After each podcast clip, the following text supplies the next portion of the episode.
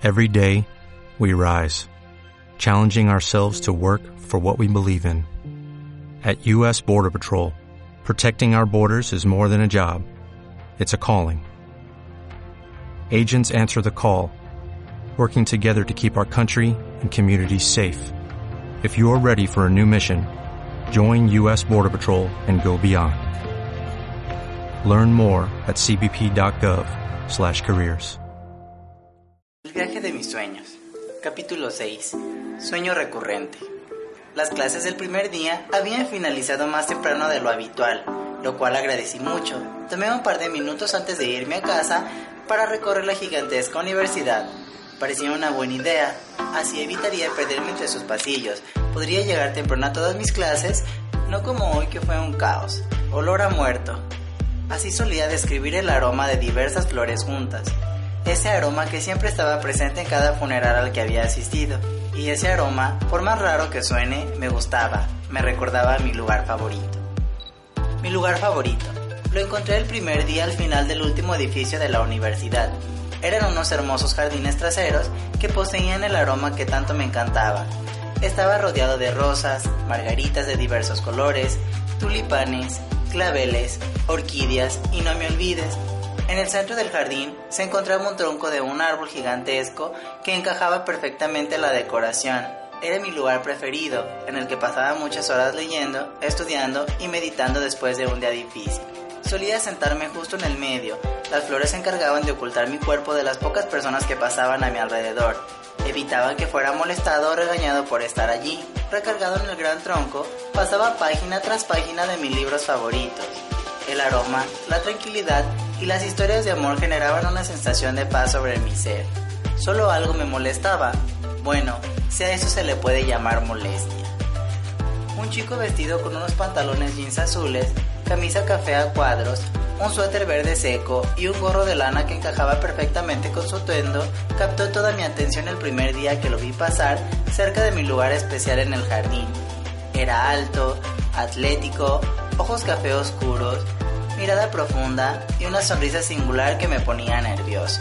Día tras día lo observaba pasar por esos jardines.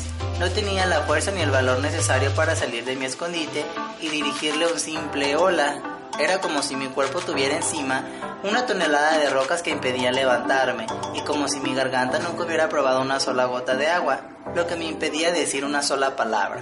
Finalmente, después de observarlo por varios días, tuve el coraje y la fuerza para vencer las rocas y la resequedad que envolvía en mi cuerpo. Me puse de pie en un santiamén, me miró con sorpresa ante mi presencia, lo miré, conectamos nuestras miradas y me sonrió. No se detuvo ni un momento, al contrario, Continuó su camino. Algo en el fondo me decía que lo siguiera, pero por más que me esforzaba en caminar a toda velocidad, mi cuerpo se movía en cámara lenta. Utilizaba todo mi alrededor y todas mis fuerzas para poder impulsarme, pero me era imposible acercarme. Era como si un látigo invisible me jalara hacia atrás, evitando que consiguiera lo que tanto deseaba. Poco a poco veía cómo se alejaba de mí hasta perderlo de vista. La desesperación, el coraje y la impotencia lograban que yo despertara. Al despertar esa mañana, lo primero que escuché fue el sonido de la lluvia golpeando mi ventana. Me di media vuelta, comencé a recordar el mismo sueño que había tenido desde hace un mes. ¿Significará algo o me estoy volviendo loco? Pensé. Probablemente es la segunda opción, dije cubriendo mi cuerpo con la cobija y girando mi cuerpo al lado contrario de la cama. Ryan apareció dentro de mi cabeza, Todas mis dudas y conclusiones anteriores habían generado una gran desconfianza hacia él, como si algo en mi interior se activara como mecanismo de defensa ante la posibilidad de ser lastimado. La primera vez que me ilusioné con un chico, salí lastimado. Solo buscaba tener sexo conmigo. Me hizo creer que tendríamos una bonita relación, como en una típica película romántica que todo mundo desea vivir. Me quedé enganchado con él. Me entregué totalmente por amor y al final resultó tener novia. Patán, dije. Desde esa ocasión juré no ilusionarme nuevamente de la misma manera, pero a pesar de que sentía desconfianza por Ryan, deseaba fuertemente verlo. Extrañaba su compañía, sus consejos, sus preguntas y sus expresiones. Pasaron 30 minutos mientras preparaba el desayuno. Lo había colocado sobre la mesa del comedor para desayunar tranquilamente. Un omelette, dos rebanadas de pan tostado con mermelada de fresa y un jugo de naranja. El sonido de los truenos y el de la lluvia eran mi única compañía. Si tan solo estuvieras aquí, suspiré. Pasaron dos horas desde que terminé de desayunar.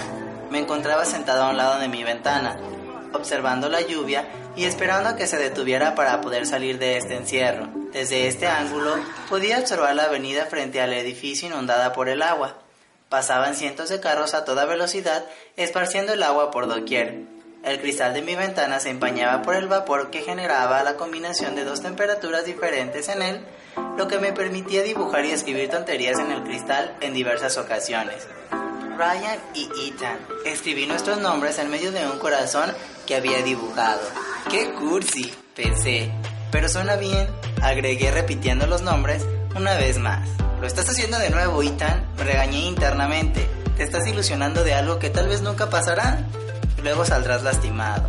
Intenté usar la conexión Wi-Fi de algún vecino, pero me fue imposible. La señal estaba muy débil y se interrumpió por la tormenta. Desanimado por no tener nada que hacer, decidí decorar la pared de mi habitación para darle un poco más de personalidad. Mientras recorría las calles el día de ayer, compré un vinilo decorativo en una tienda de decoraciones por 10 euros. Se trataba de un árbol torcido por una fuerte ráfaga de viento, y de él se desprendían sus hojas que eran llevadas por el aire. Toc toc toc. El sonido de la puerta de mi apartamento me alegró y al mismo tiempo me puso nervioso. Seguro es Ryan. ¿Quién más podría ser? Pensé. A la velocidad del rayo, abrí la puerta. Ryan se encontraba parado al otro lado completamente mojado por la lluvia. Traía una bolsa negra en la mano. ¿Por qué estás mojado? Pregunté curiosamente. ¿Porque está lloviendo? Ethan? Contestó Ryan sarcásticamente. ¿En serio? No me había dado cuenta. Dije siguiendo su juego. Dejemos las bromas. ¿Qué caminaste desde Madrid o qué?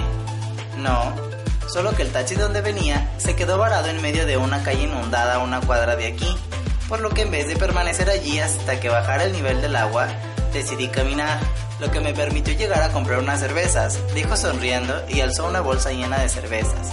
Te puedes enfermar, dije mientras me dirigía al baño y sacaba una de las toallas nuevas que había comprado. Toma, sécate, se la vendé. Gracias, Ethan, sonrió. Ryan, deberías ir a tu apartamento a bañarte o te hará daño. Lo malo es que no puedo ir allí. ¿Por qué no? Pregunté perspicaz. Es una larga historia, suspiró. Explico. Para resumir, en el aeropuerto de Madrid confundieron mi maleta y la subieron a otro avión, así que anda perdida por algún lugar de Francia y mis llaves están dentro de la maleta. ¿Y tu recepcionista no tiene un duplicado? Ah, no. Digamos que ese es el último duplicado que me queda, dijo Ryan mientras rascaba su cabeza. Qué mal con toda esta situación. ¿Y cuándo te avisarán sobre tu maleta? Mañana por la tarde. Ethan, te quería pedir de favor si me permitías quedarme esta noche aquí contigo. ¿Sería verdad todo lo que me estaba contando? ¿O solo sería una más de sus jugadas para tratar de ligarme? Miles de preguntas se formularon en mi cabeza en ese instante, pero solo sabía una cosa. Ryan se había portado muy amable conmigo, me había ayudado mucho y era tiempo de regresarle el favor. Sí, claro, no hay problema. Deja busco algo de ropa que te quede para que te quites la mojada y no te haga daño. Mientras, métete a bañar para que no te enfermes. Me parece perfecto. Entraré al baño de la habitación vacía, pero antes dejaré las cervezas en el refrigerador. Está bien, en un momento te llevo algo de ropa. Afortunadamente, Ryan era un poco más bajo que yo, así que mi ropa le quedaría perfectamente. Saqué unos jeans negros y una playera blanca con dos líneas negras en diagonal. Entré a la otra habitación y las puse sobre su cama. Aquí está la ropa, espero te quede bien. Solo hay un problema. Hice una pausa. ¿Sí? ¿Qué problema? Preguntó Ryan desde la regadera. Que no tengo boxers nuevos para que uses.